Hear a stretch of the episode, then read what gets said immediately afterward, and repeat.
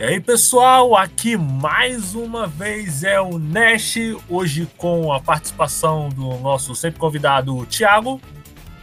E aí, gente, é bom estar aqui. Bom estar aqui mais uma vez. sempre. E, gente, a gente vai estar com a participação especial que hoje é um Entre Mídias com uma entrevista. E é com esse trocadilho do carilho que eu vou estar introduzindo vocês ao nosso convidado, narrador. Dá o seu salve. Opa, galera, tudo bom? Bom, prazer estar aqui com vocês hoje. É, narrador, gente, que é do canal Narrativando, que tá com conteúdo aí de animes e mangás muito bom. Também aborda alguma coisa sobre, sobre jogos. E, assim, narrador, é, você, quando a gente conversou pela primeira vez no Insta, você tinha mencionado que você há muito tempo atrás ouvia web rádios online, né? Você, no caso, você ouvia. Isso. Isso é bacana. A, a Blast. Você, você lembra mais ou menos qual você ouvia? Se você ouvia a Rádio J-Hero também? Eu acho que eu escutava a Blast e a J-Hero. Ah, excelente, excelente. E assim, cara, você tem alguma banda de, de rock que você. de rock japonês, você gosta? Flow? Tenho sim. É... Só que agora tem que pegar o nome, porque eu não lembro. É uma que faz a abertura de Naruto, aquela que virou meme. A do Pen? E. Acho que é. Acho que é. E eu gosto dela, a Asian Kung Fu Generation também, né? Acho que é quase que obrigatório para todo mundo. É, tem algumas que eu gosto, sim, algumas mais underground que eu fazia, que eu escutava muito. No momento eu meio que uma pausa o, em música em geral e tô curtindo mais silêncio introspectivo para ficar refletindo, criando uns roteiros para os vídeos e tudo mais. Sim, sim, mano. Aliás, é até uma parada que você que você mencionou que você escutava muita música, cara. Cheguei a tentar aprender violão, mas era época de vestibular, só podia treinar de noite. E aí minha mãe ficava, você não vai ficar fazendo barulho de noite. Acabou que minhas tentativas de entrar no meio musical foram frustradas e eu me foquei completamente mesmo em no estudo para o vestibular e no meu hobby, que era parte de RPG, de analisar mangá e essas coisas. Inclusive a gente fez aqui, é.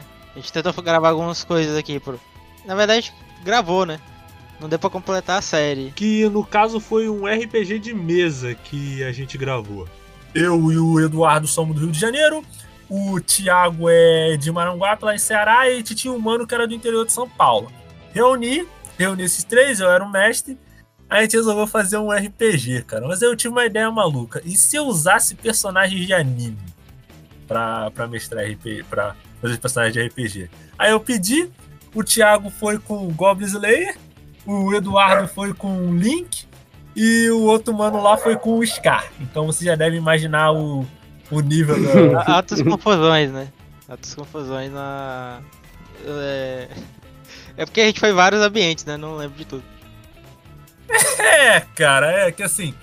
No caso, cara, é, poderia ser pior. Teve um maluco que queria de Feitang do Vampiro vs Gigante. Eu falei, cara, quer botar um personagem super poderoso? Pô, vai ferrar o jogo todo, cara. Vai queijar o jogo, tá ligado?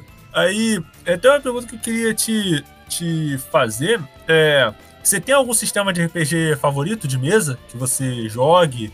É, Vampire the Masquerade ou um D&D clássico? Ó, só lembrando, eu lembrei o nome das bandas. É o Kanabun, que fez a abertura de Naruto Shippuden, que virou meme. É a Silhouette, o nome da música. E outra banda que eu gosto muito é o One Ok Rock, é uma banda mais under, underground, quase não fez. Ele, ela é grande, mas não no mundo do anime, mais no J-Rock mesmo. É, e também tem o aquela que faz a abertura de Log Horizon, ah, já sei. É, The Man, é, é, Man with a Mission. É. é. Essas três eu gosto demais. Mas então, é, sobre o, o RPG, eu tenho um sistema underground que eu gosto muito, que é o chamado OVA, que é um sistema hum. genérico, e ele é feito. A estética do livro é de anime, mas ele é um sistema genericão mesmo, e ele não tem nível, não tem nada, ele funciona assim todos os jogadores criam suas próprias habilidades usando um sistema de pontos, né, que quanto mais hum. forte a habilidade, mais mana ela custa, e aí você pode pegar desvantagens quando você usa habilidade é, para reduzir o custo de mana, e aí fica bem balanceadinho. E aí ele permite que você mesmo crie um sistema de nível em cima dele. Então eu gosto demais desse. Também gosto muito do D&D 5.0. Eu acho que foi uma ótima simplificada do 3.5 para o 5.0, uma simplificada saudável. 3.5 também gosto muito. Pathfinder, gosto demais também. O Pathfinder 2.0 realmente foi uma, uma, uma surpresa incrível para mim. É, eu estou esperando agora o Tormenta 20 para ver como é que vai ser.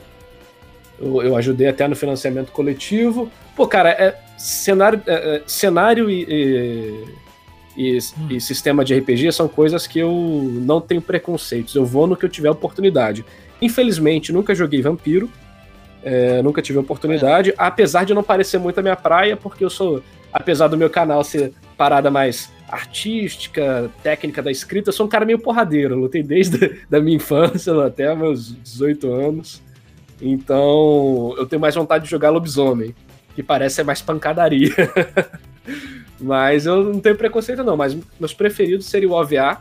Toda nova campanha que eu mestro, eu experientes porque ela é uma campanha que exige um pouco mais dos jogadores para criar um personagem, que você cria habilidade do zero e tudo mais. E para quando eu vou jogar com pessoas mais é, é, é inexperientes, que estão começando agora, eu boto ou D&D 5.0 ou Pathfinder 2, porque eu achei que eles são ótimos sistemas base, tem muito material de apoio na internet pra galera ver vídeo, para aprender melhor e tudo mais. Thiago, você tem uma pergunta? Não, assim, especificamente era. É, necessariamente você.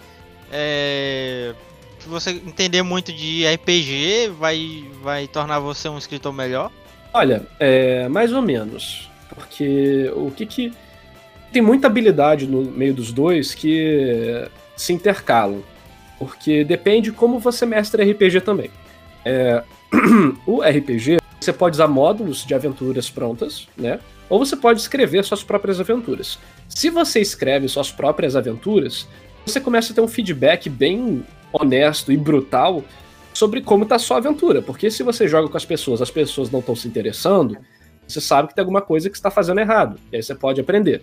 É, mas é o tipo de coisa que você tem que levar mais a sério, né? Você, como mestre de RPG, você tem que olhar aquilo e falar: como que eu posso deixar isso aqui incrível?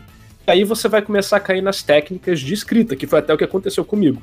É assim que eu comecei a me introduzir é, mais fortemente em técnicas de escrita, narrativa, criação de personagem, criação de mundo. E aí você consegue fazer esse caminho. Mas não te faz necessariamente um é, escritor melhor. Por quê? No RPG, além da parte da história que você vai preparar para os jogadores, é, você tem que saber improvisar muito é, você não pode prender os jogadores num, num, num texto, porque isso não é um livro. É um jogo interativo. Eles constroem a história junto com você. Você tem que saber escrever de maneira vaga, entre o vago e o específico, preparar muita interpretação. É, e, e, e, também é, é, improvisar na hora. Então isso não são habilidades de um escritor. Isso eu acho que é até mais pro game design. Todo game designer vai melhorar no seu trabalho se ele for um mestre de RPG. Alguma vez na vida. Se ele treinar isso, ah.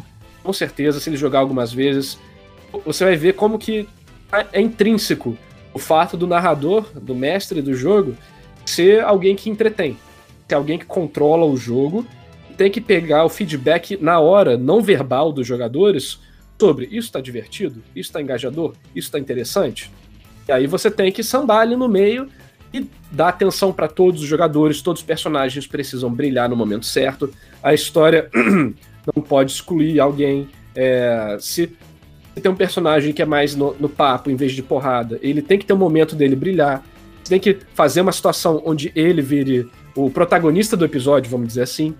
Então, eu acho que é mais pro lado do game design.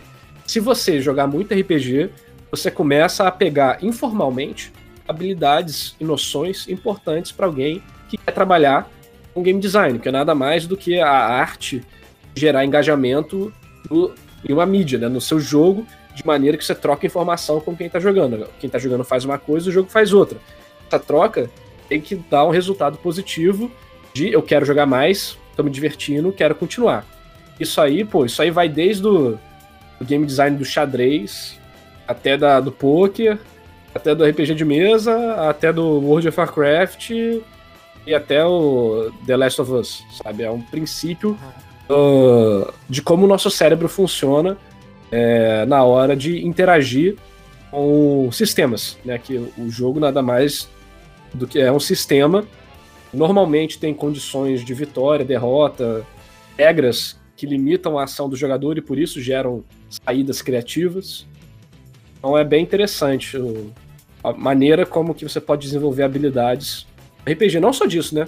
Tem muita gente que encontrou no RPG terapia, né? Na maneira de enfrentar problemas metaforicamente, de ajudar a socialização, tem vergonha de si mesmo, mas no personagem consegue falar coisas que não teria coragem de falar na vida real. Então, cara, RPG eu acho incrível. Para mim é o melhor jogo. Qual o melhor jogo de todos os tempos? RPG de mesa. Não importa qual sistema, não importa qual cenário. Se é um jogo de mesa, você tem os melhores gráficos que é a sua imaginação. então. É o melhor que a gente pode ter. É. Não sei se vocês passaram por isso, mas quando eu lembrava da, das minhas sessões de RPG, tanto como jogador quanto mestre, eu não lembrava da gente sentado na mesa jogando. Eu lembrava como se eu tivesse assistido um anime ou um filme. As cenas na minha cabeça vinham de maneira cinematográfica, como se eu tivesse sentado num com videogame e jogado. Então, na minha memória era tipo, caramba, cara, aquela vez que a gente matou aquele dragão foi muito doido. Então não era a gente jogando dado.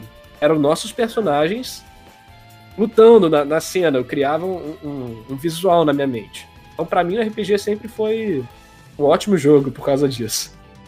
Cara, assim, eu, eu, você falar dessa questão que você mencionou do nível dos jogadores, eu, assim, eu senti isso, cara, porque assim, eu sou uma pessoa que tem umas ideias meio, meio diferenciadas. Cheguei, era aniversário. Era um. Era. Era tipo um especial da rádio. Aí eu pensei, especial uhum. de São João. Aí eu pensei assim, cara, como é que eu vou encaixar São João e cultura bunka o otaku? Poderia simplesmente fazer um festival? Poderia, mas não tem, não tem muito a ver. Então eu pensei, tinha uma, tinha uma ideia, cara. O Lampião Game Studio, que ele que no caso foi o que eu comprei Neo Galune. Que eu gosto da Lampião Game Studio porque você compra o jogo deles uma vez e ele sempre vai atualizando. Tipo, eu comprei o Neo Galune que era o Neo Galune com o, com o continente de Taru.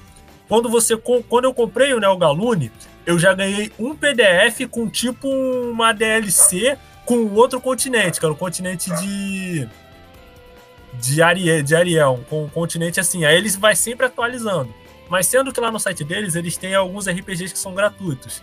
Aí Legal. um deles era um RPG de Tokusatsu. Aí eu tinha uma ideia, cara, e se eu fizer um RPG de Tokusatsu com a pegada de São João? Peguei, eu tinha a ficha, peguei a ficha, né? Agora eu entendi, com... agora eu entendi porque contexto ali da, Não, da aventura. Ah. Legal, peguei, que no caso esse jogo Galune também vem com uma ficha editávelzinha, você pode botar os poderes, o sistema. O sistema que eu zero é o Neo Galune mesmo. Aí eu chamei a, a Gabi do Toco Novel e o Michael Douglas do Toku Reply. Falei, cara, vamos gravar um RPG de Tokusatsu da temática São João? Legal. Cara, o problema é que eu expliquei para eles o jogo, só que, eles, só que eles não tinham muita ideia. Imagina a seguinte cena, narrador. Você tem uma personagem que ela tá, tipo, que eles têm que chegar na certa pessoa.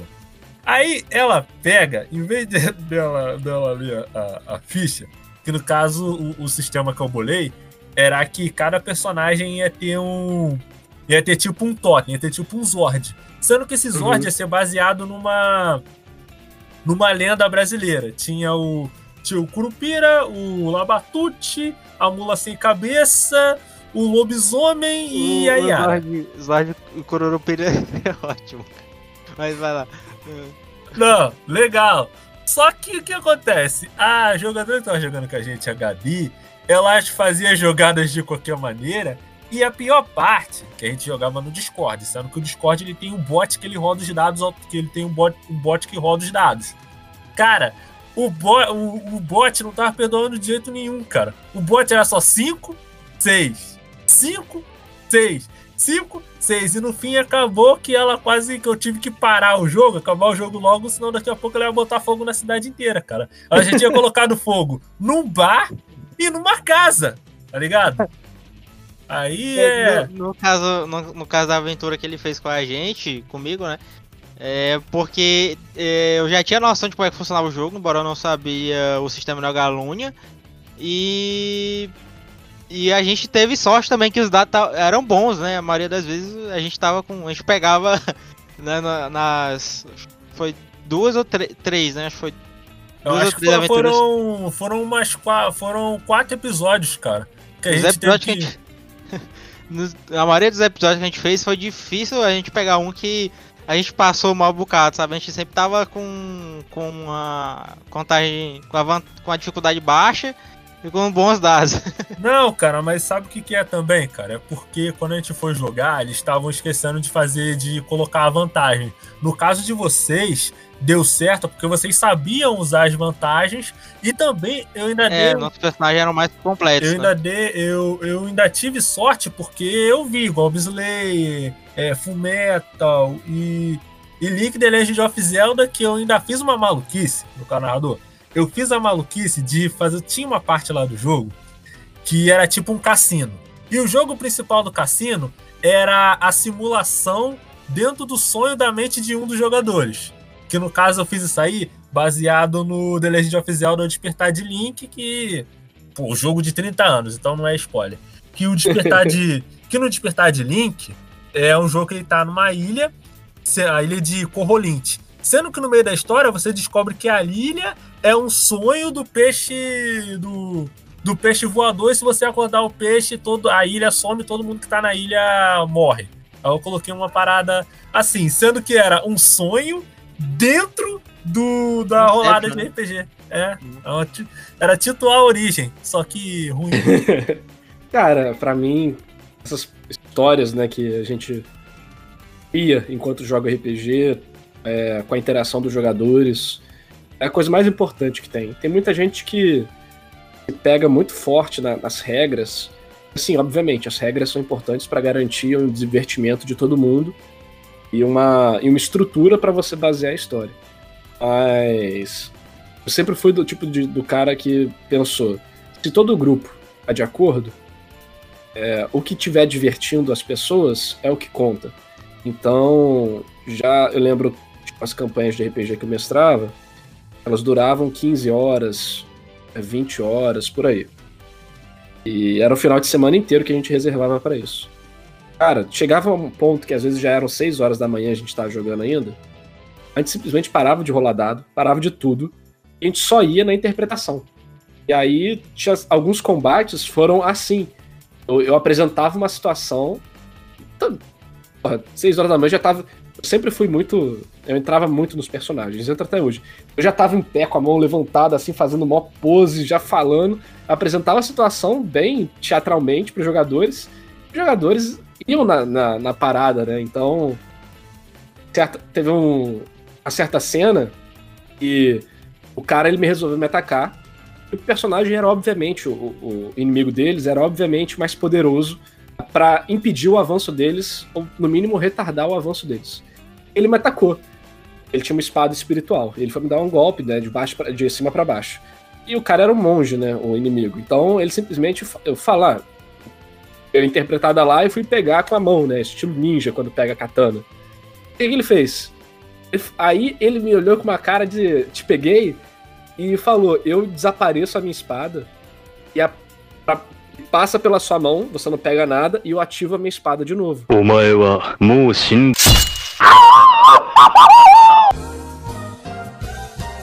Falei, nossa, que safado. Isso no, no cenário, no, na mecânica do D&D que gente tá jogando, era possível? Não. Mas eu achei tão inteligente, tão legal a, a, a, criatividade do jogador de fazer isso. E todo mundo, era mesa de quatro cinco pessoas. As outras cinco, quatro pessoas, né? É, cinco jogadores e eu. Os outros quatro jogadores fizeram. Uou! Não tinha como. Pra mim, eu foi sabido, que... ele, ele, ele é, é. vocês não cansaço. Ele tava guardando ele, essa. ele tava guardando essa carta na manga. E tipo, é.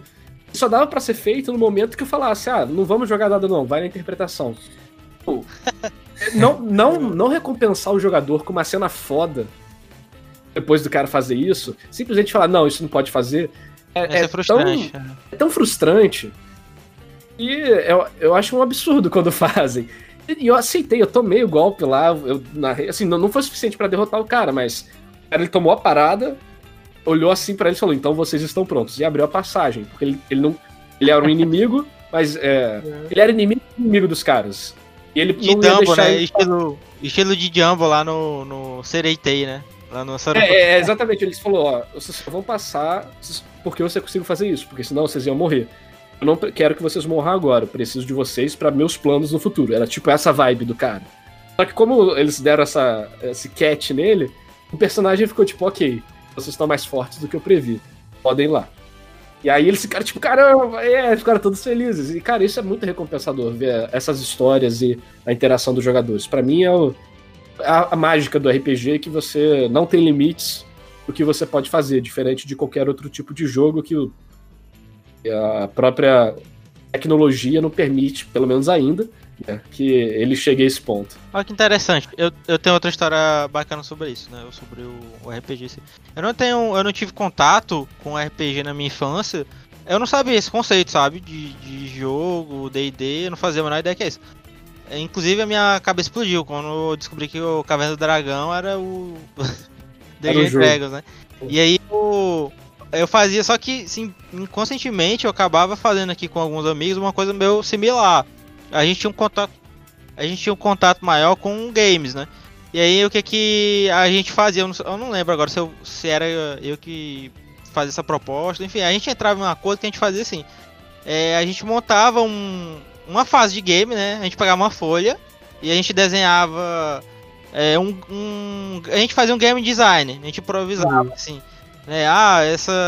Uh, tem uma coisa aqui que é uma arma especial. Tem uma, essa caixa que tem uma, uma, arma especial. Tem um, um item aqui que vai aumentar de tamanho. E a gente deve, desenhava os nossos personagens, assim, né? Palitinhos. E a gente ia atravessar aquela, aquela fase que a gente mesmo criava. É, cara, é, exatamente, tipo, uma evolução da brincadeira de criança do faz de conta, né? Só que você começa a criar uma estrutura faz com que você tenha que superar certas dificuldades e barreiras e gerar soluções criativas. Não é simplesmente a criança, né? Ela solta. Ela fala, ah, eu não consigo abrir essa porta, então eu solto um poder para destruir essa porta. Ela tira isso da cabeça dela. Quando você começa a amadurecer esse tipo de brincadeira, você fala, não, a gente combinou que todo mundo era humano. Você não pode destruir essa porta com poder. Precisa achar alguma coisa para abrir essa porta. Aí depois a pessoa. Aí depois a criança fala, ah, então eu vou. Eu vou pegar um. Uma pedra e bater na. na, na, na portinhola, né? Na, na parte no, na, no, no, metalzinho que vira, que faz a porta girar. Eu vou quebrar aquilo ali para poder derrubar a porta. Você fala, pô, legal, uma solução interessante. Você começa a evoluir a ponto, né? O que você fazia era um protótipo de RPG. Era os, na verdade, era RPG, né? Porque RPG é role-playing game, né? Jogo de interpretar papéis. Então, o que você fazia era RPG, só que era a versão sua e dos seus amigos, né? De, de RPG. Isso é muito legal, cara. E, realmente, para mim, o melhor jogo do mundo aqui, ó. Game of the Year de todos os anos, RPG de mesa. Excelente. E assim, a gente vai estar tá dando uma pequena pausa para os nossos comerciais. Na volta, mais da entrevista com o narrador do Narrativanda, aqui na rádio J-Hero, do seu jeito, do seu gosto.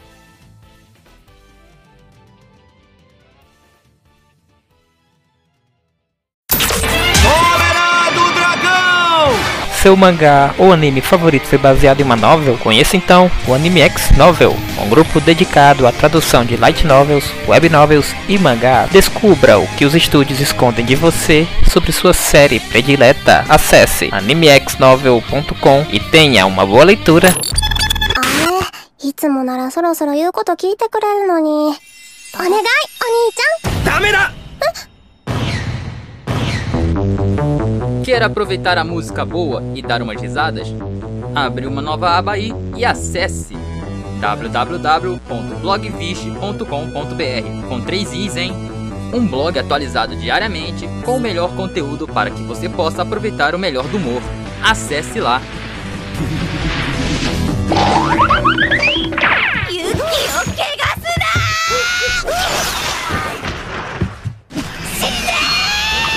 清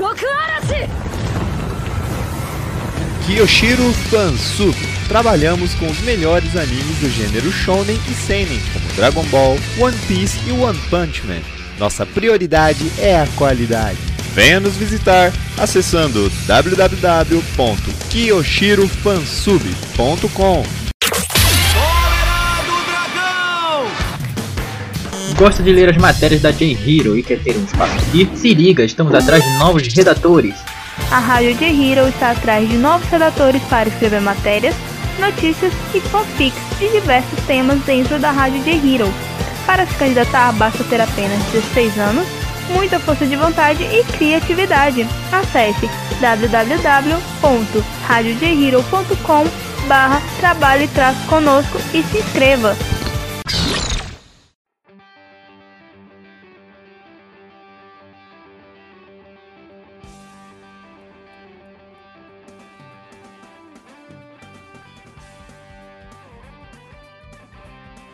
E voltamos, galera. Eu, DJ Nash, aqui com o Mano Thiago, entrevistando o narrador do canal Narrativando.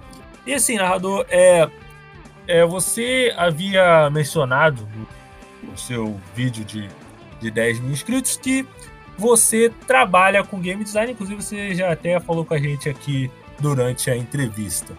Eu e o Thiago, a gente a gente gosta muito de jogo de luta, principalmente.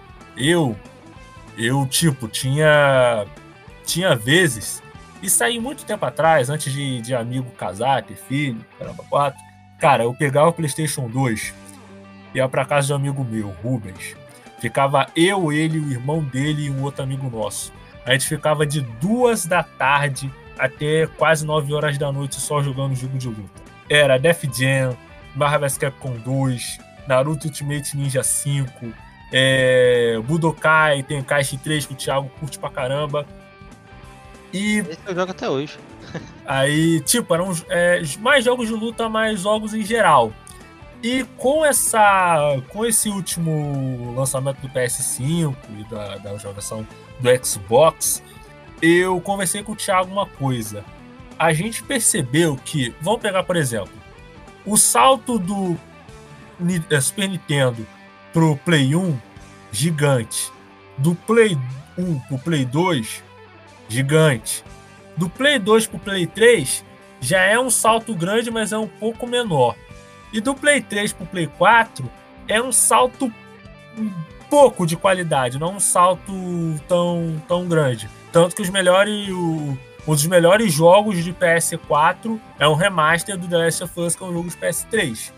Então eu conversei com o Thiago que ia chegar, que vai chegar um ponto em que os jogos eles vão bater uma qualidade X em termos de gráfico e não vão passar daquilo.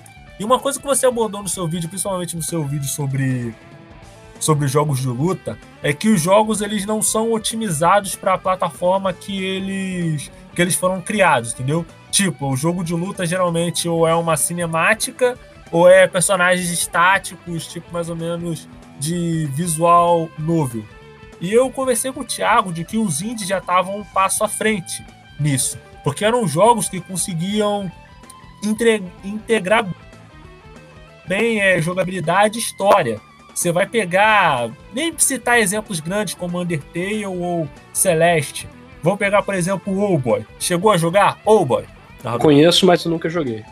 Cara, eu joguei o, o Oldboy, cara, tipo, do, do início ao fim, cara, a, a jogabilidade dele é muito boa, né? E eu fico meio preocupado as pessoas não conhecerem tanto esse jogo, porque é um jogo muito bom. Você, como game designer, você ainda acha que que tem espaço para para evolução em termos de de performance gráfico e até que ponto o indie ele tá um passo à frente ou um passo atrás nesse quesito? Tipo, não sei se pergunta foi. Ó, é, existe uma coisa na computação chamada Lei de Moore. Lei de hum. Moore é uma lei que fala que a cada geração de eu não me engano, processadores, talvez eu esteja errando qualquer. É, de processamento de computador, a cada geração é, você tem uma nova evolução basicamente duas vezes mais rápida. Então, é, se demorou um ano para evoluir da X para Y, a próxima evolução é, vai demorar seis meses e vai custar a metade, vai ser mais barata. E isso fez com que o avanço, cara, pensa 10 anos atrás, não tinha nem celular com WhatsApp, não tinha nem smartphone direito. Pensa 20 anos atrás, era outro mundo. A tecnologia 20 anos atrás era quase a idade da pedra. As coisas evoluíram muito. Quando a gente para para pensar, e de 1900 a 1950, a gente não teve muito avanço tecnológico, comparação que a gente teve lá para cá e cada vez mais rápido. É, então, tecnologia avança muito rápido é, nessa questão, porque o, você diminui o tamanho, você consegue diminuir o custo, você consegue fazer processadores cada vez menores, você consegue botar cada vez mais é, poder de processamento dentro do, da, das máquinas. Aí você chega a um ponto que para onde vai todo esse poder? Antigamente você usava isso com os gráficos. Chega um ponto que o processamento, pelo menos imagino eu, se alguém aí na audiência manjar mais ou estiver falando besteira, pode, pode me mandar uma mensagem para eu aprender mais, não tem problema. É, chega um ponto que para onde vai esse processamento? A tecnologia de renderização não chegou no ponto de aproveitar toda essa capacidade nova. Então, o que, que eles fazem? Você vê a demonstração gráfica do PlayStation 5, a parte interessante não está nos gráficos da beleza do jogo em si. A parte interessante está nas partículas. O, nas partículas e na renderização de detalhes do cenário. Porque isso são coisas que exigem muito da máquina. É, se, se, você for ver, tem muita poeira, o cabelo, a, as coisas se destruindo, a maneira que a luz reflete, tudo isso pega muito é, de um processamento de um jogo, tanto da placa de vídeo quanto do processador. E a gente não percebe. E são questões de fundo, né? Você, normalmente você vê o personagem e ele é o que mais importa. Mas sabe aqueles jogos que a textura é bonita, você aproxima e ela fica feia? Literalmente um zoom que você ah, vai dando conforme você chega perto? Eu tô, eu tô ligado, quer ver um exemplo? Foi um exemplo que até um amigo mostrou no, no Forza Horizon 4, que os carros são nó detalhados, mas quando você vai dar um zoom nas pessoas, a pessoa nem rosto tem, tá ligado? É, tipo Aí isso. eu acho que é. Mas eu, eu entendi. É, entendi, isso, né? Se você for olhar ó, a demonstração técnica gráfica do PlayStation 5, quando ele chega. Quando a personagem chega perto da parede, a textura ela vai se atualizando é, de acordo com a visão do personagem. Então, quando você chega bem perto, ela tá muito detalhada. Ela não tá borrada, ela tá muito detalhada. Então, esse tipo de, de jogada é o que eu imagino que a nova geração vai trazer, seja mais partícula, é, uso de luz, uso de som. É, já tem até na Unreal 4, já tenho, quase trabalhei com isso uh, quando eu estava na faculdade. É, tem uma, uma nova tecnologia de som que ele faz as refrações no ambiente. Então a, a demo era até um helicóptero, um prédio destruído. Você conseguia escutar o som do helicóptero de maneiras diferentes, dependendo onde você estava dentro do esse prédio. Então, se você estava numa sala longe, você escutava de longe. Você chegava perto da porta, que era uma, um buraco, né? O som, ele vinha, acompanhava. Ele, você sentia o som fazendo a curva, vamos dizer assim, né? Aí você, quando você saía, você sentia dos dois lados. Então, o som era dinâmico. Ele não era um som pré-programado. Era um som que literalmente tinha uma fonte, esse som saía, emitia ondas sonoras dentro do jogo, essas ondas sonoras batiam na parede, faziam a, a, as curvas que elas fazem, dependendo de onde você estava, você escutava o som de jeito diferente, como se estivesse na vida real, basicamente. Esse é o tipo de coisa que pega muito de um jogo. É o tipo de coisa que a nova geração provavelmente vai conseguir dar um destaque. Aqui, igual você falou, né? Graficamente, você pega principal, né, o grosso, não mudou tanto. Ah, esse salto tá, foi diminuindo, né? Eu acho que a, a limitação das pessoas mesmo, da, da, das tecnologias atuais de modelagem e renderização e avançar esse ponto. Porque começa a ficar um trabalho, pô, difícil. Hoje em dia ele já usa. Daqui a pouco, já usa o escaneamento, né? Facial e tal. Daqui a pouco, esse é um ponto que vai ser isso, né? Vai ser um filme interativo, né? No questão visual, basicamente. E. Hum. Eu acho que tem uma, uma outra coisa importante, e às vezes passa, é que esse, todo esse contexto que a gente vai criando na, nessa nova geração, né? Que o, o mundo tá bonito, o mundo tá responsivo, tudo isso vai criar uma experiência que inicialmente a gente hum. pode achar que não foi tanto. Mas, cara, quando você jogou Tekken 3 no PlayStation 1, você achou que era o jogo mais bonito do mundo. Hoje em dia, você olha para aquilo e fala: É, é legalzinho. Em questão gráfica. É tipo de evolução que a gente nem chega a perceber. Mas quando a gente vê, a gente se acostuma. Fala, pô, como é que eu jogava uma parada que não era Ultra HD 4K? Sabe? É, então, é, é, é, eu acho que vai ter um pouco desse efeito. Outra coisa é, uma coisa muito interessante, não sei se vocês já ouviram falar, que é o Vale da Incerteza. O Canny Valley, vocês já ouviram falar? Ah, o va Vale da Estranheza, eu tô ligado, eu tô ligado. Tô é ligado. isso, é Vale da Estranheza, isso.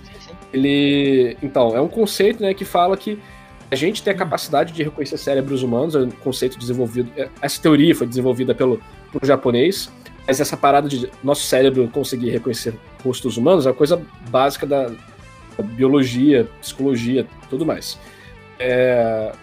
E conforme as coisas vão ficando cada vez mais semelhantes a nós, a gente vai reconhecendo cada vez mais fácil. Então a gente consegue reconhecer o personagem de anime, o personagem 3D de um jogo, mas chega um ponto o negócio tá real demais, porém não é, é real, de verdade. Ele tem aquele, aquele milésimo, aquele 1% para ficar real. Porque esse 1% na nossa mente cria uma estranheza. A gente fala, pô, peraí, isso é bizarro. É, quando a gente vê aqueles robôs meio humanos, que a, tem umas empresas asiáticas que fazem, você fica, pô, é, é, é, muito bem feito, mas, cara, tem alguma coisa no rosto dessa parada que as proporções estão certas, o movimento tá ok, só que são esses detalhes é, que passam por baixo da nossa percepção visual consciente, mandam um sinal pra gente falando, pô, alguma coisa errada aí. Isso não é humano. Eu acho que talvez jogos é, e as tecnologias gráficas podem chegar a um ponto que vão passar por isso. É, é um é, chegar a um ponto e tá tão real, só que não é. E aí causar uma certa estranheza. Eu não sei quando a gente vai chegar nisso, eu não sei se a gente já chegou nisso, e eu não sei, eu não tô sabendo.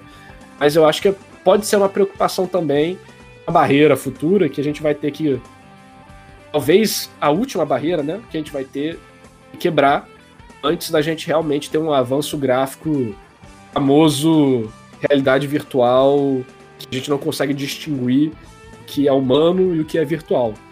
Mas até lá eu acho que vai ter um desenvolvimento mais é, é, panorâmico, né? Para, Parou-se de focar em modelos, personagens, para se focar no resto do mundo, no dinâmico, é um mundo que continua existindo mesmo que você não esteja olhando aquela região. É, tudo continua acontecendo. A luz se comporta de maneira muito realista, a água, tudo isso custa muito no jogo, mas a gente não percebe tanto. Só a galera mais né, viciada nessas questões técnicas. Eu acho que é essa direção que o, os novos consoles vão. Muita partícula, muito efeito, muita, muito dinamismo no cenário, é, e os personagens vão evoluir, vai ter uma qualidade gráfica melhor. Só que aquele ponto, né? Antes tinha tudo para evoluir. Hoje em dia, a gente tem menos opções de evolução. Então, até chegar uma tecnologia nova disruptiva aí, a gente vai. Eu acho que esse vai ser o caminho. Posso estar completamente enganado? Posso. Esse seria o meu chute educado, assim, de acordo com as coisas que eu tive contato e estudei na minha vida. Eu queria estar tá, é, tocando com você num assunto, narrador, que a gente vai dividir o último bloco vai ser vai ser uma surpresa, uma coisa especial que eu tava querendo, que eu tô querendo já tem um tempo testar. Mas assim, na sua no seu trabalho com, com o YouTube, você tem consciência que você trabalha principalmente analisando animes e, e mangás. E essa foi uma essa foi uma, uma área especial que o pessoal, principalmente no final de 2019, quando Copa era a menor de nossas preocupações, né? Que assim, que muito por causa do que o YouTube estava fazendo, questão do, do, do Elsa Gate, pessoal usando conteúdo infantil para fazer coisas no mínimo do mínimo questionáveis e a atitude inteligente do YouTube foi punir todo mundo de maneira indiscriminada, né? A gente teve isso, teve a questão do canal da Gabi Xavier que quase, quase é, quase caiu por causa de. Ah, levou, né? Só não, não chegou a perder o canal. É. eu acompanhei essa parada aí. Eu não sou muito de acompanhar cenário brasileiro, não. Eu, nunca foi minha praia. Eu sempre curti mais parada internacional, ter mais variedade de conteúdo. E sempre foi mais próximo do meu gosto também. Os assuntos que eles tratavam, a maneira que eles tratavam. Mas eu fiquei sabendo dessa parada da Gabi Xavier. O motivo, até hoje, eu não usar fanart meu canal. Mesmo que o dela nem tenha sido o cara, né? Se eu não me engano, foi isso. O cara nem era dono da arte, mas ele meteu um strike, não foi? Isso, isso, isso. Esse é o motivo de até hoje eu não usar fanart em nenhum dos meus vídeos. É... Primeiro que eu acho que, ok, se usar fanart de crédito, se o cara reclamar, tire do ar, porque né, é a arte dele. Mas faço esforço consciente eu só quero pegar a arte oficial. Arte do a mídia, né? Do, do, mangá, do anime, do jogo. Não vou usar arte é, de fã, é, a menos que eu tenha a permissão expressa da pessoa a fazer isso, porque é um perrengue que, cara, YouTube não vai ter tempo, pessoa ou interesse, às vezes, de ajudar um canal. Ainda mais se o dela, que é grande, já passou por isso. Imagina eu. Comecei agora, né? Tava, comecei com zero, como todo mundo, mas comecei com zero há três meses atrás. Vendo tudo isso, eu fiquei, pô, imagina se acontece aleatoriamente um, um Zé Ruela ver aqui e falar, ah, vou zoar. E é dono da arte nem nada, só falou, vou zoar. Faz uma parada assim num canal. Eu falo, pô, eu tenho pouco a perder, mas desanimador, né? Você fica, poxa, esse é o ambiente que eu vou enfrentar? Cara, então, eu, esse, eu não uso o fanart. eu não uso. Não, é porque, cara, eu. Eu vendo, principalmente porque eu. Eu gosto muito dessa parada de, de algoritmo. Eu. Assim, a minha, eu, eu acho interessante, mas eu acho meio coisa do diabo essa coisa de algoritmo. Tem razão, faz, tem, tem sentido nisso aí. Não, não cara, não, faz, faz sentido, cara, porque é uma parada é uma parada que eu, que eu já vejo essa, é, esse negócio de, de algoritmo há, há, muito tempo. Porque é uma parada que pega, as suas, que pega as suas informações e vai sugerir o conteúdo baseado no que, tipo, na coisa que você consumiu, ele vai gerar uma parada que é exatamente, especificamente focado para você, cara. Isso é uma parada que, para mim, eu tenho isso, não é de Deus, não, cara. Isso é meio isso é, isso é uma feitiçaria isso aí. E, cara, principalmente porque eu falo, é a humana não vai ser ataque zumbi, não vai ser nada disso. Vai ser a, vai ser a ditadura da, das máquinas. É só você ver, por exemplo, uma AI que consegue rodar jogo de RPG, que consegue fazer roleplay. E os caras estão usando isso para, sei lá, ter experiências é, é, adultas, vamos colocar, vamos colocar assim. É uma, okay, uma né? loucura, né? Não, mas todo dia a gente tá aí, a gente tá aí construindo a máquina com os, uh, com os Captcha, né? Captcha. A gente tá ensinando lá todo dia o que, que é. é o que, que é carro, o que, que é moto, o que, que é pessoa. Nossa, Nash, o que, que você ia perguntar? Eu acabei te cortando, mas você disse que queria me perguntar uma parada. É, é com relação, cara, a toda essa questão que o YouTube ele trabalha com com o algoritmo com várias com uma série de regras que a grande maioria do, do pessoal que produz Caraca, conteúdo o, sim. A Google vai ser essa Bernais. Provavelmente. Cara, mas assim, eu penso, cara, muito no pessoal que produz conteúdo. Porque assim, eu devo imaginar que você deve ter esse tipo, em esse tipo de coisa em mente quando você vai produzir o seu conteúdo, correto? Sim, eu levo em consideração, como, vamos dizer assim, né? Exemplo, o vídeo de Jiu-Jitsu foi muito mal pro que ele deveria ele deveria ter ido muito melhor. Mas, assim, tanto em, em views quanto na, na, em procurar no, quando usa o search do YouTube, quanto na, na monetização do vídeo. Eu sei que as três coisas estão abaixo da média, que eu, eu, primeiro eu comparei com o resto do meu canal. Até quando eu boto o título do vídeo, ele aparece bem mais embaixo do que deveria. Por quê? Porque tem o nome terror. Jiu-Jitsu, Jiu mestre do terror. o, o terror e o Uzumaki. Tipo, a palavra terror no YouTube é tipo, enterra, manda pra lá, tchau, vai pra longe. Não querem saber disso, dos anunciantes. Então, eu levo isso em consideração. Sempre levei, mas é, era um tópico que eu não podia evitar. Assim, é. Não vou usar a palavra, pô, vou fazer um vídeo indo pro lado do terror, eu não vou botar terror na tag do, do, quando for postar o vídeo, porque isso vai machucar o canal. Vou ter que utilizar outros meios para fazer o vídeo crescer, no vídeo de terror crescer, que vai ser confiando na galera dos inscritos, compartilhando, postando em algum lugar. Eventualmente, o, o nome da parada tá relacionado com o que alguém tá pesquisando. Mas tem, pô, tem palavras proibidas, né? Você não pode usar. Igual o mais recente agora é a doença que não pode ser nomeada.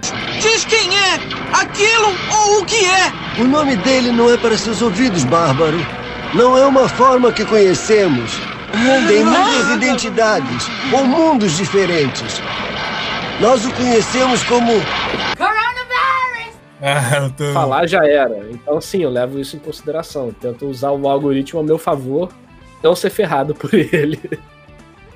É, é, cara, uma parada que que eu, eu fico pensando até uma, é, eu até tava pensando de, de fazer uma parada dessa pro YouTube, mas eu também percebi que pro meu, meu estilo eu prefiro prefiro o podcast mesmo, que é mais é mais tranquilo para editar, eu tenho mais liberdade para fazer as coisas como eu tenho em mente. Rádio de Hero. Continue ligado, nós voltamos já. Take it easy. Wow. Fantastic, baby. A K-Pop no PT é uma comunidade onde os membros podem interagir entre si, através de blogs, quizzes, chats e jogos. Os assuntos vão desde K-pop até doramas e a cultura sul-coreana. Lá você também pode participar de boas discussões e eventos que farão seu leque de amizades crescer ainda mais. Sem falar nas premiações e diversões garantidas todas as semanas através dos times oficiais da comunidade. Quer falar sobre seu grupo favorito? Favorito? Sobre um idol que ama? Escrever fanfics, assistir doramas ou apenas jogar um bom e velho RPG? Então venha ser um membro procurando por K-Pop PT no aplicativo Amino e descobrir um novo jeito de estanear seus grupos favoritos.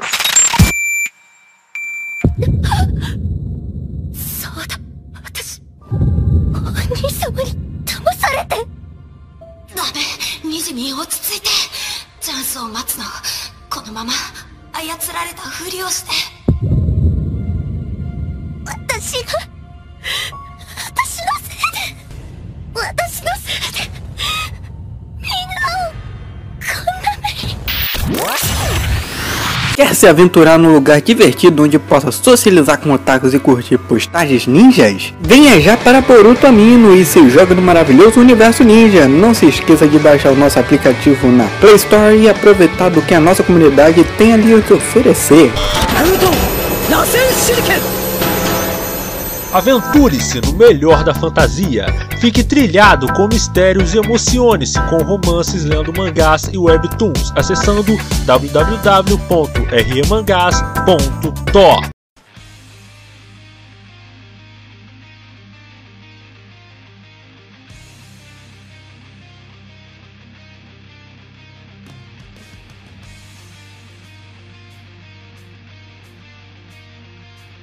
E voltamos, galera. Eu, DJ Nash, aqui com o Mano Thiago e o Mano Narrador do canal Narrativando.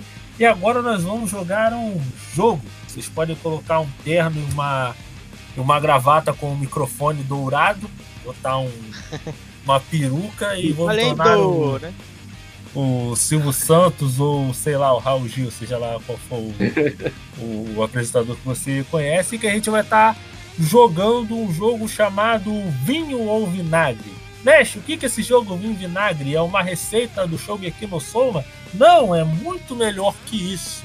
É um jogo que vamos aproveitar a entrevista aqui com o narrador e estar colocando em prática, que eu selecionei 10 animes e a gente vai saber se é vinho ou vinagre, ou seja, se ele envelheceu bem ou mal conforme passa o tempo. Porque assim, com tanta coisa lançando, sendo lançada, a gente acaba perdendo de vista alguns desses animes que são icônicos e às vezes a gente acaba colocando ele no pedestal quando na realidade ele não é tão bom assim.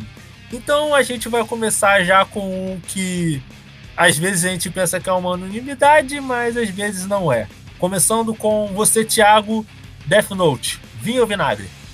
Vinho, cara. Parece bem. Até hoje ele tá bem. É assim, ele tá bem passável, assim, tanto de, de temática quanto o anime em si mesmo, assim, foi de qualidade. Ah. É, a, a, esse eu escutei. Então, olha, Death Note, eu acho que vinho, acho que Death Note uma que assim tem vários aspectos, né, para o envelhecimento. Se vocês me permitirem ser chato, vou dissecar a minha opinião. então, é, temática é uma das temáticas talvez mais antigas da história da humanidade, que é a moralidade de Ah. matar pessoas, né? E a animação, eu acho que ela envelheceu bem também. Então, essa aqui pra mim é um pique fácil. Virou vinho, sim. Tudo nele continua Inclusive, ótimo. o- Vale, a menção que eu assisti uma vez a. Tem a versão Blu- Blu-ray, né? E a versão comum. Eu vi uma vez a, a Blu-ray, cara, e faz diferença. É porque assim, eu já, eu já eu vi Death Note várias, assim. Acho que facilmente umas. umas cinco vezes.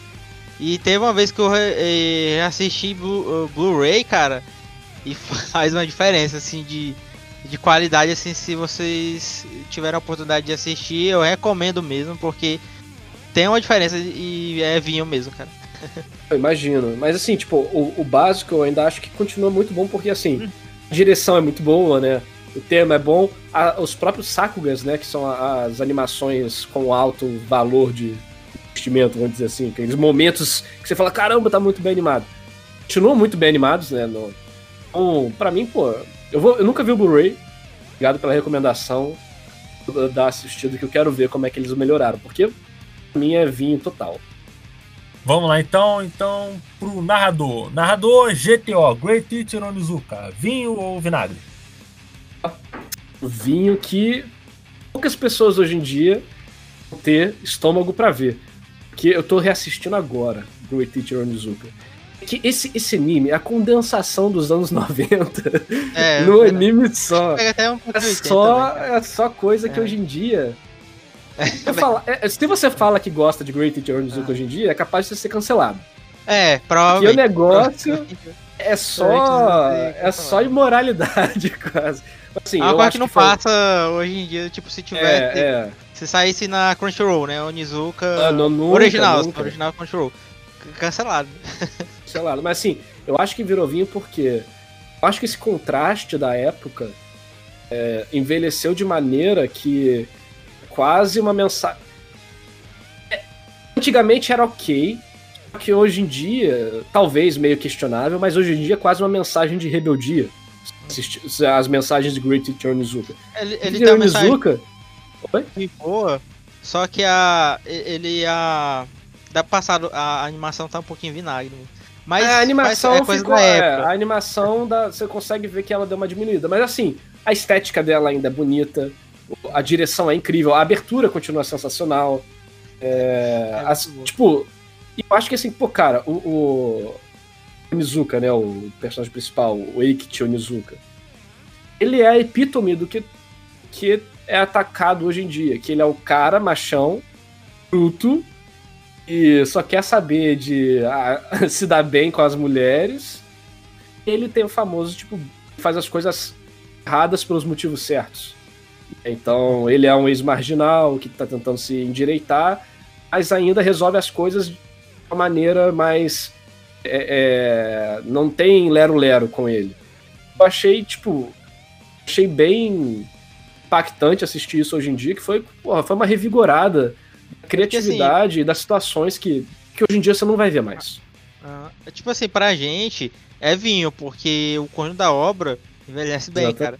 Mas, tipo, se você for pegar uma. Se você for pedir pra alguém, assim, mais, né, vamos lá, de 2010 pra cá, que entrou na. na- nos animes assim, provavelmente não vai não vai conseguir assistir, cara, não vai passar. Tem gente que não vai. Mas eu acho que assim, eu acho que se você pegar uma galera que é um pouco mais tranquila, assiste a obra pela obra pra entender o que a obra quer passar e aproveitar ela sem problematizar, vamos dizer assim. É, eu acho que ela vai curtir, porque mesmo que a é- animação não, é nem seja. por- pela temática não, mas mas por ritmo mesmo. sabe? Porque o tipo, eu, eu pessoalmente tô gostando ainda do, do ritmo, eu tô no episódio que é 5. É, mas eu acho que assim, acho que a obra consegue se sustentar a mensagem que ela passa, mesmo que a animação seja, hoje em dia, não seja aquelas coisas. Eu não vou falar, me estender muito nisso aqui, mas eu vou fazer um vídeo sobre por que pixel art é arte. E por que não é só nostalgia? Por que, ela existe, porque existe um valor real nisso. Não, eu vou cara, começar a abordar também o valor da animação antiga. O que, que é animação antiga? O valor dela e por que, que muita gente hoje em dia fala, cara, o anime da década de 90 era melhor. Por que, que tem aquelas animações incríveis feitas à mão e hoje em dia a gente, tem- a gente tem tanta coisa medíocre? Mas a gente fala isso, né, tanta cara? Mas se a gente tecnologia. for ver, por exemplo, Dragon Ball, ele tem a estética. o Dragon Ball anos 90, né, cara? Tem uma estética muito bonita e tal. Assim, assim, é muito massa, sabe? É maneiro, é muito maneiro. Mas, mas ela tem tanto erro quanto tem hoje, né? Só que hoje a gente percebe, né? Hoje a gente tem critério. Mas é mais a direção do negócio que é problemática. Mas se Uhum. você for pegar os OVAs dos anos 90 e 80, Sim, é, Cara, erra muito pouco, né, cara? Erra muito pouco. é só, é nada. só, é só sucesso, cara. São, só- são coisas incríveis. É. Então, cara, você para e pensa, como é que os caras fizeram Evangelho com pouco dinheiro e sem tempo?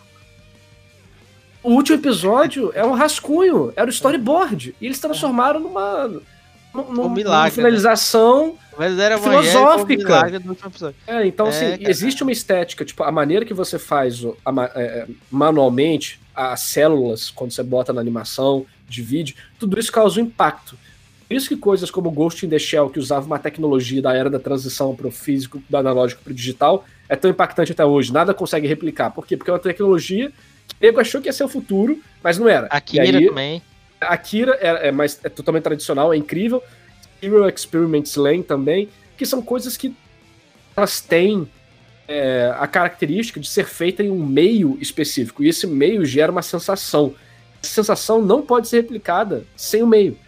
Então, anime digital é diferente de anime feito tradicionalmente em célula, diferente da transição, que é diferente de tudo. Por isso que não é melhor nem pior, é diferente. Por isso que hoje em dia teve até um certo renascimento da- de animação antiga com Cuphead. Animação lá dos anos 20, né, se eu não me engano. Fala, pô, o negócio era em 60 FPS, hoje em dia o, o Asta no Black Clover tem dois frames pra balançar a espada. Então. Mas aí. Então, a maneira que o negócio é feito gera uma sensação. Tipo, a, a plataforma que ele é feito não pode ser replicada. O nome disso é mise-en-scène, se não me engano. Esse termo é um pouco mais abrangente, mas também envolve isso, essa parada da cine- cinematografia. Então, assim. é, Eu acabei falando demais, mas Great Teacher Onizuka é bom demais, assiste aí. E agora vamos para o próximo anime. Você, Thiago, Santiceia. Vinhozinho ou a vinagretezinha aí no Rapaz, eu assisti recentemente. Recentemente, assim, tá com. Tá com um ano. Tá com um ano, eu acho que eu assisti. Cara. Hum. Tá um vinagre, cara. Tá um vinagrinho. Principalmente quando, principalmente quando a gente compara com. Mas, enfim, ele sozinho mesmo, cara. Tá um vinagre. É um vinagre. Eu sei que, ok, o pessoal. Nossa, nunca vi tanto sangue, né? 2 litros de sangue para ressuscitar a armadura. Meu Deus do céu, é maravilha. Realmente, cara, ele, ele tem várias coisas por ter, pra ter funcionado aqui no Brasil nos anos Até 80, co- mas, mas ele tá um vinagre, cara. Então, ah, tá. É porque, porque vai muito do vilão principal da série, né, cara? Que é o Kurumada, né? Não sei se vocês sabem. Eu, eu também concordo. Eu- isso aí, cara, é, uma- É o Kurumada. tanto, tanto que ele cancelou o Lost Canvas, que foi a melhor coisa que saiu de Cavaleiro Zodíaco. e pra, pra, pra poder sair a, a Next Dimension, que era o que ele fazia, tá? Aí, tipo, não, não vou querer esse cara aí do Lost Canvas brilhando mais que eu. Aí cancelou o Lost Canvas. Não, cara, mas o bizarro foi até uma parada que eu cheguei a gravar um podcast, mas eu nunca lancei. É que o Lost Canvas, Thiago, é uma mangaka que faz, sendo que essa mangaka, ó, tem uma ideia da noção. O Kurumada, ela antes ela fez o mangá, ela, ela falava que era fã assumida do Saint Seiya. O Só, só Kurumada, uma, an- antes, antes de tu- ela, ela também faz o Santia Show? eu acho que sim. Eu acho Será que, que ela sim. faz? Provavelmente, né? É? Depois a gente Deixa vê isso. Traça bem diferente. É, aí, aí o que acontece? O Kurumada, ele foi até a, até a sessão de autógrafo dela, chegou e fez uma proposta. Olha, eu tô com uma ideia de fazer um universo expandido de Santa Ceia.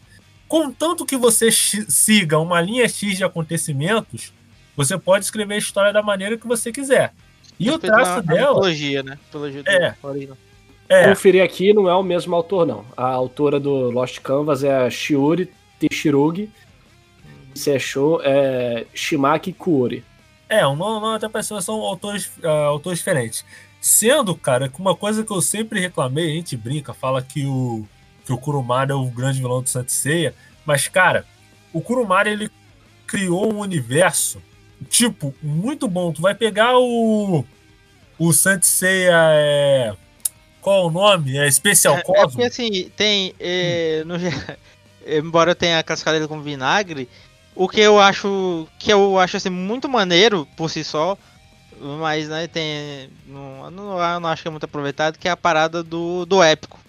Toda a história do, do Cavaleiro Zodíaco, como toda, ela, ela tem um. aquele.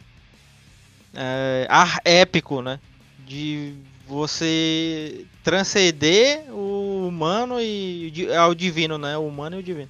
Ele tá sempre nisso, sempre nisso. Todo, todo O pior ar. que Ah. eu concordo que virou vinagre. Sim, falando da animação. Eu sempre, quando tô respondendo aqui, tô me referindo à animação e não os mangás. Uhum. Mas a animação de Cavaleiro do Zodíaco virou vinagre. Motivos meio claros, né? É. Direção, é, a maneira como as cenas de luta são tratadas, é, a maneira que o próprio o dinamismo da série, da- das cenas é tratado. Então, muito imagem repetida, muita aquela imagem estática que é o- a câmera sobe do torso pro rosto do cara, gritando de dor, e tem umas linhas de ação atrás. Tudo isso é feito para poupar tempo, poupar dinheiro. E hoje em dia não tem muito mais espaço comparado com o padrão agora, né? Assim, infelizmente, o anime de Cavaleiro do Zodíaco, é, para mim, só é assistível por nostalgia. E mesmo eu, nostálgico, não aguento assistir o anime de Cavaleiro do Zodíaco.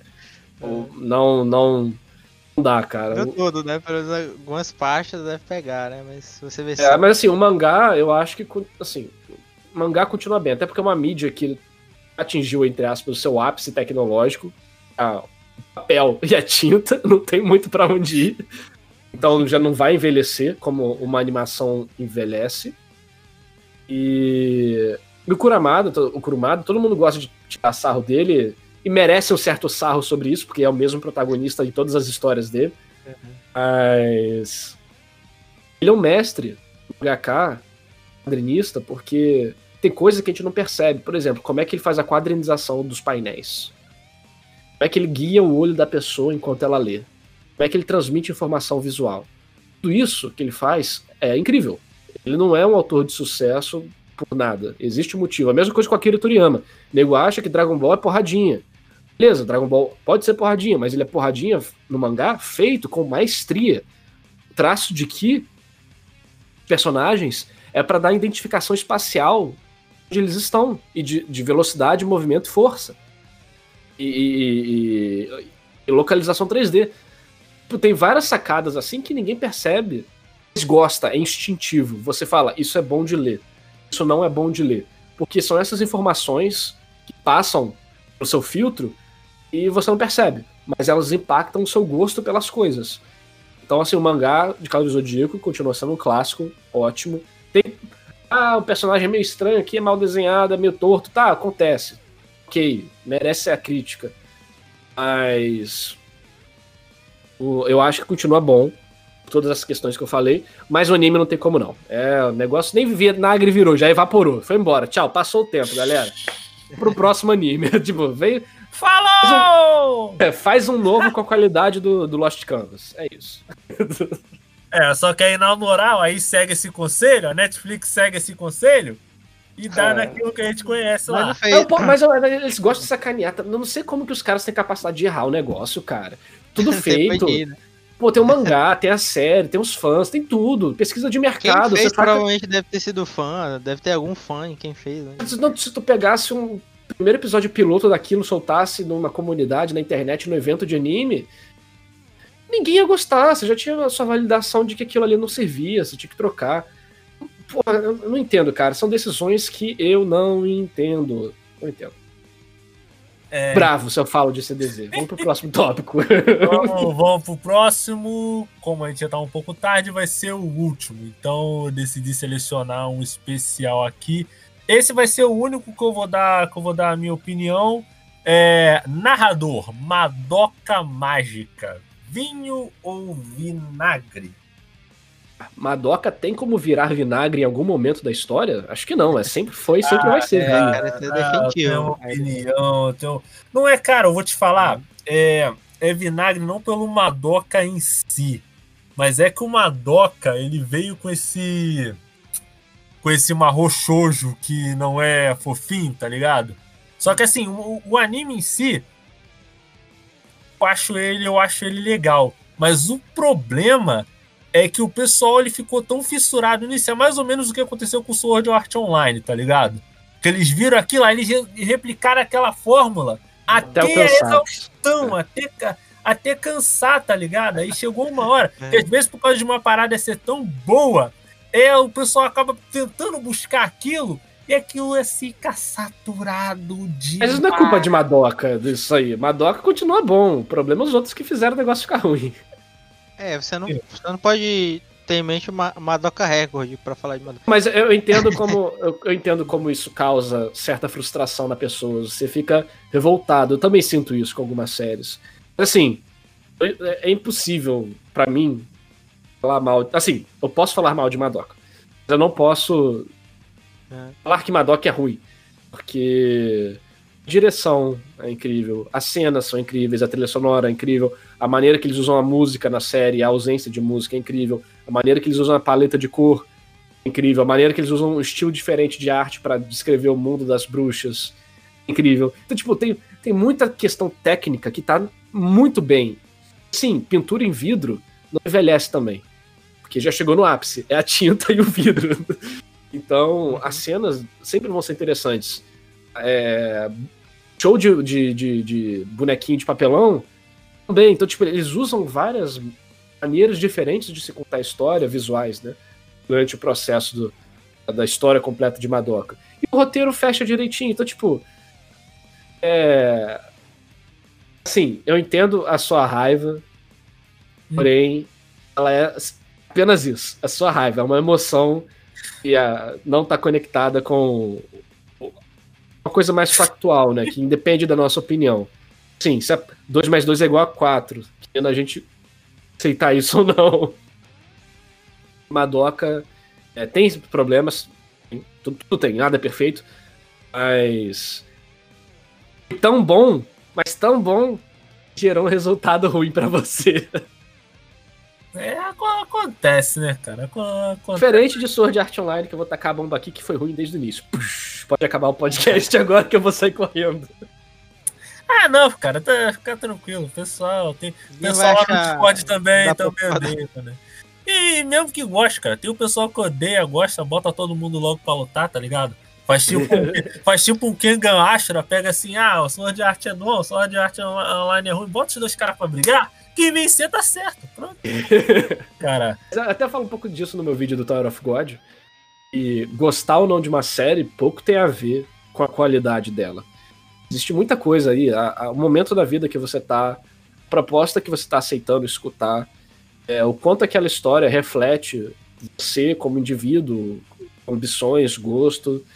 é, o que que, o que que essa série é, faz em você como pessoa, porque cada um tem uma experiência diferente na vida. Exemplo, é, vamos dizer, assim, eu sempre joguei muito MMORPG, tem até uma série sobre isso, né? E Sword Art Online, eu vi e fiquei tipo, ah, não me agradou. Mas talvez uma outra pessoa que jogou muito, ou uma pessoa que jogou pouco e sempre ficou nesse gostinho de quero mais, passou a época, eu nunca aproveitei, Sword Art Online e fala, cara, incrível. Então, é o primeiro anime da pessoa, às vezes. Quando que ela entrou, pô, Sword Art Online tem o quê? Tem 10 anos por aí. Então, muita gente começou a gostar por causa dele, de anime, né?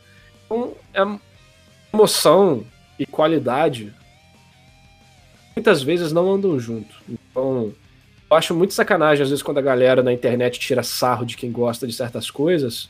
Falar, ah, esse anime é clichê, é ruim, é a décima vez que é a mesma coisa.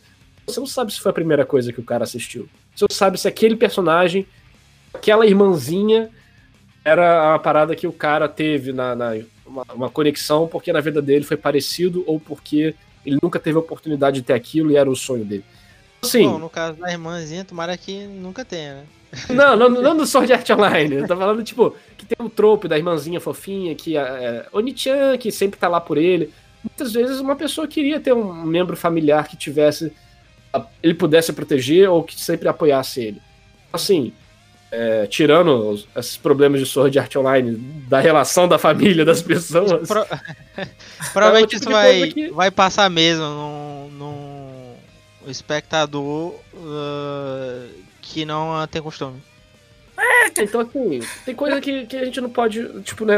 É a emoção do cara, o momento do cara. Então, assim, posso falar que é ruim. Posso apontar XYZ, mal feito, sei lá o que, sei lá o que.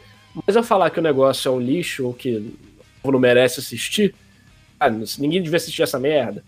Muita gente fala, principalmente no, mais no, no, YouTube gringo, isso é bem mais comum, não sei do brasileiro, porque eu não acompanho, mas isso eu acho muito vacilo, porque todo mundo é sua série de entrada, série de. que é ruim, mas você gosta. Aí você tem vergonha de falar, porque, tipo, pô, a parada é meio ruim, não vou nem falar, vocês vão tirar sarro de mim. Eu acho sacanagem, eu acho sacanagem. Brincar é uma coisa, mas na internet, pô, igual Bleach. Bleach virou motivo de tiração de sarro durante anos, cara. Então, eu enchi o saco disso e falei, vou fazer um vídeo sobre isso. então eu fiz. Ai, gente, eu, eu, acho que sobrou mais um tempinho aqui para falar Thiago agora.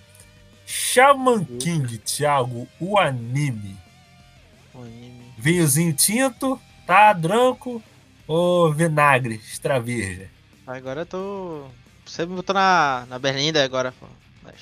Porque aí eu tenho um emocional. Porque aí é o. É justo. é justo o caso do que o narrador falou. É ruim, mas, mas eu gosto. é, pior que não. eu não lembro, eu assisti, mas eu também não lembro, eu não lembro se tá, se tá bom ou ruim, eu tenho que rever. Tem o remake, né? Falando nisso. Cara, então, é, você... é, pra mim tá bom, cara. Pra mim é vinho, cara. Eu vou ver. cara, mas é porque, cara, o, tá o chá. Tem, o, o, tem a música. Tem como é que é? Tem um. Seus sonhos se realizam. É a mesma do. Tem ela. Em, acho que tem uma Brave Hard. Ela tem um Brave Hard que não é o Brave Hard. Se você botar a Brave Hard, você vai achar do Digimon, né? Mas ela tem um Brave Hard, cara é, dublado também, que é maravilhoso. O pessoal... A espada e o sonho vão brilhar? Não, essa é a Oversoul. É, essa é, Oversoul. O cara até sabe os nomes, tá ligado? É essa... fã mesmo. Né? é, essa, inclusive eu prefiro a, a, abertura de Portugal, que ela... Você aí, você que você gosta de chamar King, você fica zoando a, a abertura português da, da Oversoul, vai ver a PT, PT do. Nem tô zoando, eu gosto da abertura brasileira do Thiago King, legal pra caramba. Ela, eu tô falando isso porque geralmente se zoam ela, né? Eu, eu gosto também. Gosto também, a segunda é ok zoar, porque realmente é o cara que cantou, a pessoa, apesar de foi uma mulher que cantou, tava desafinada mesmo. Mas. tava, tava. Mas a. A de, de Portugal tava maneira, maneira. Aí assim, tem um. Eles, eles fazem uma Brave Heart que tem no finalzinho, o final filler, né? É o final filler, mas ela tem uma Braveheart, cara, que, que compensa esse filho pra mim. Ai, gente, eu sei do colocar. Thiago na Berlinda sem querer, querendo demais. É, assim, eu agradeço o pelo narrador ter se disponibilizado a gravar com a gente. Da minha parte, eu, eu achei muito, muito divertido, muito legal estar tá gravando com você, né, narrador? Espero que Obrigado. você. Assim, se você sentir a vontade, é só. É só chegar. E assim, gente, só lembrando que o narrador, ele tem o canal dele narrativando no YouTube. Então, narrador, essa é a sua oportunidade. Vende o seu peixe, o seu canal. Caso. Fala galera, é, eu tenho um canal que fala de anime, mangás e jogos. É, eu sou formado em computação, trabalhei com jogo. Então, há uns quatro anos eu estou no mercado já. Eu decidi criar o canal para fazer um pouco da minha experiência com game design e escrita. Foram as duas coisas que eu mexi nesse tempo. A é, transformar, trazer essa informação de uma maneira um pouco mais leve para as pessoas que têm a curiosidade de saber como é que as coisas funcionam, mas não tem às vezes o interesse de virar um profissional naquilo e na parte técnica. Então eu pego isso, dou uma mastigada e apresento lá de uma maneira bem leve para você entender por que, que você gosta do jogo e do anime que você gosta. Se você curtir essa área é, de, de mais artística da parada, mais técnica, mais a fundo, uma, um entretenimento um pouco mais é, é, elaborado, eu acho que você vai curtir. É narrativando lá no YouTube, um N gigante no ícone, é bem fácil, só botar lá que você vai encontrar. E muito obrigado para todo mundo que, que vai se inscrever lá no futuro, não sei quando vocês estão ouvindo isso. Muito obrigado para a galera aqui da J-Hero por me receber. Mestre Thiago, gostei muito de falar com, com vocês. Primeira, foi primeira vez que eu venho num podcast como, como convidado. Então, espero que seja só a primeira vez de outras que a gente faça junto, eu gostei muito de estar aqui. É, convido. É, só um espacinho, né, aqui. Convido também vocês e você também, né, Nardo, a ver o All Bluecast, porque a gente gosta muito de Blint lá. É um dos poucos antros do, da podosfera que não se fala mal de Blint. é, é, esse daí é um, é um plus. Vai tendo espaço um dia aí, eu apareço lá, só chamar que a gente marca. Maneiro. Eu vou com o maior prazer. Eu tô aí pela comunidade, quero participar dela e. A gente tem um quadro, né? Revisitando os clássicos, né? Se a gente tiver um Blint, né? Outro. Podemos revisitar um Bleach. Pô, sem problemas.